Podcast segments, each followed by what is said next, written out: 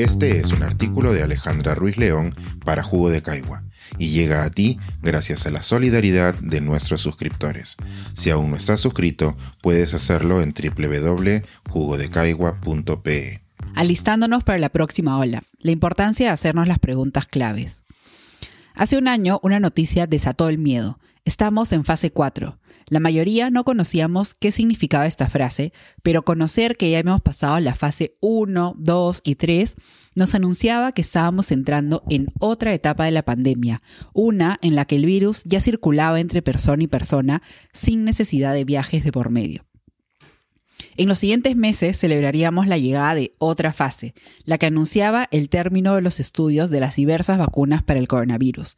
Primeros AstraZeneca, luego Pfizer Biotech, Sinopharma, etc. Poco a poco las vacunas empezaron a llegar a nuestro país a ritmo de cumbia y con recibimientos protocolares. A excepción de aquellos que decidieron saltarse la fila, el resto de los peruanos ha esperado pacientemente a que estas vacunas lleguen a sus hombros. Los vacunatorios han sido un lugar de encuentro entre la tan esperada vacuna y el sentimiento de libertad que nos ofrece. Por esto ya han pasado los mayores de 70, 60, 50, 40, 30 y ahora empiezan a acercarse algunos veinteañeros. Es probable que en las próximas semanas las restricciones de edad se levanten. Ver este recorrido nos lleva a preguntarnos, ¿en qué fase de la pandemia estamos ahora? Empecemos por las buenas noticias.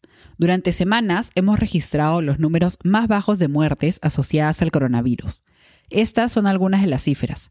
Según la República, el 10 de septiembre se registraron 560 casos positivos de COVID-19. En la última semana, el número de fallecidos estuvo por debajo de 50, cifras que no se había visto desde abril del 2020. Según la data publicada por Rodrigo Parragón, a la fecha hay más de 1.017 camas UCI disponibles. Al mismo tiempo, el número de vacunados ha aumentado con el arribo de nuevas dosis. En la mayoría de regiones, el rango de edad ya está por debajo de los 30 años. Sin embargo, esta no es la única cifra que detalla cómo va realmente la campaña de vacunación. En total se han administrado más de 20 millones de dosis, pero además existen esos datos puntuales. 8.900.760 personas han recibido la vacunación completa. De estas, 3.605.725 han recibido una sola dosis. La región que presenta el mayor avance es Tacna, con el 39% de su población vacunada, mientras que Lima es la región con un mayor número de personas vacunadas, con aproximadamente 3.6 millones. Respecto al porcentaje de personas que falta vacunar, es necesario conocer que el 17% de personas mayores de 80 años no ha completado la vacunación y el 21% en el caso de los mayores de 70. De las personas entre 40 y 49 años, solo la mitad cuenta con la vacunación completa, mientras que la brecha es aún mayor en el grupo de 30 a 39. Ambas situaciones nos llevan a preguntarnos qué factores pondrían en riesgo la disminución de casos positivos y hospitalizaciones y cómo podríamos promover la vacunación. Respecto a la primera pregunta, los expertos nos vienen repitiendo durante meses las mismas ideas. Primero, necesitamos saber ante qué enemigo nos estamos enfrentando. No podemos ir con los ojos vendados. Para esto necesitamos un mayor sistema de tomado de muestras y más recursos para la vigilancia genómica.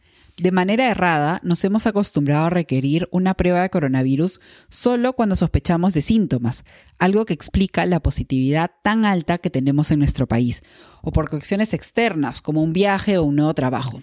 Peor aún, se ha vuelto cotidiano ver que las pruebas cuesten entre 50 a 200 soles. La realización de pruebas gratuitas y constantes a una gran parte de la población nos ayudaría a mitigar la aparición de nuevos brotes, en lugar de intentar resolverlos con el sistema de salud colapsado, como sucedió en las olas anteriores. El siguiente punto es potenciar la capacidad de nuestros detectives de virus. En el país existen diversos grupos de investigación que se dedican a estudiar el contenido genético de las pruebas positivas de coronavirus. De esta manera se puede conocer si se está viendo la aparición de nuevas variantes y qué mutaciones presentan estas. Un ejemplo del trabajo de estos investigadores fue la identificación de la variante lambda por el equipo de vigilancia genómica de la Universidad Cayetano Heredia. Sin embargo, en numerosas ocasiones los investigadores han comunicado la necesidad de contar con un mayor apoyo para tener acceso a un mayor número de muestras y poder conocer realmente en qué porcentajes están presentes las diversas variantes. Además, tenemos un problema de fondo que crea dificultades cada día, nuestra falta de infraestructura. Durante esta semana, más de 450.000 personas en San Juan del Urigancho no han tenido acceso a agua potable.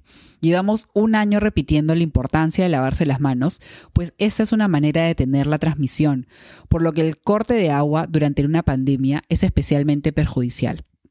Sin embargo, para un porcentaje de la población, esta es una situación cotidiana, ya que el 9,2% de la población no cuenta con acceso al agua.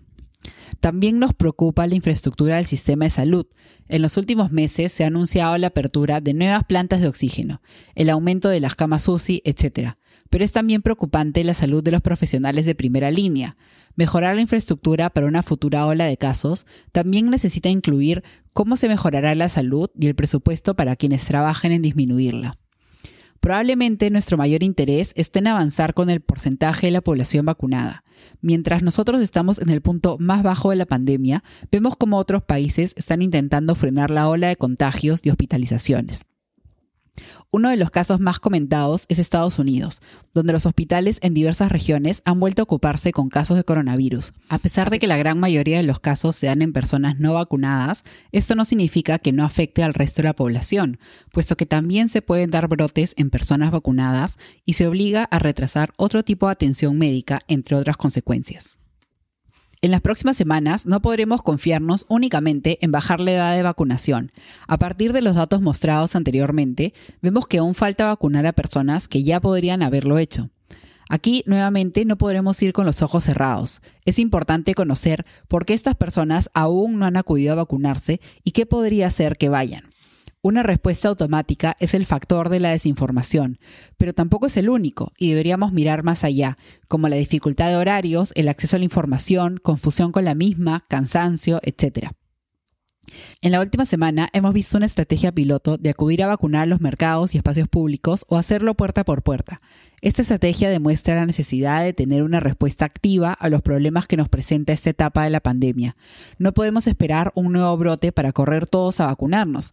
Tampoco podemos esperar nuevos brotes para empezar a testear a las personas ni invertir en mayor investigación. A diferencia de momentos anteriores, la situación nos permite prever y planear.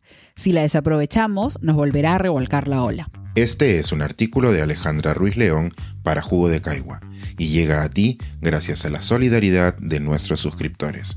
Si aún no estás suscrito, puedes hacerlo en www.jugodecaigua.pe.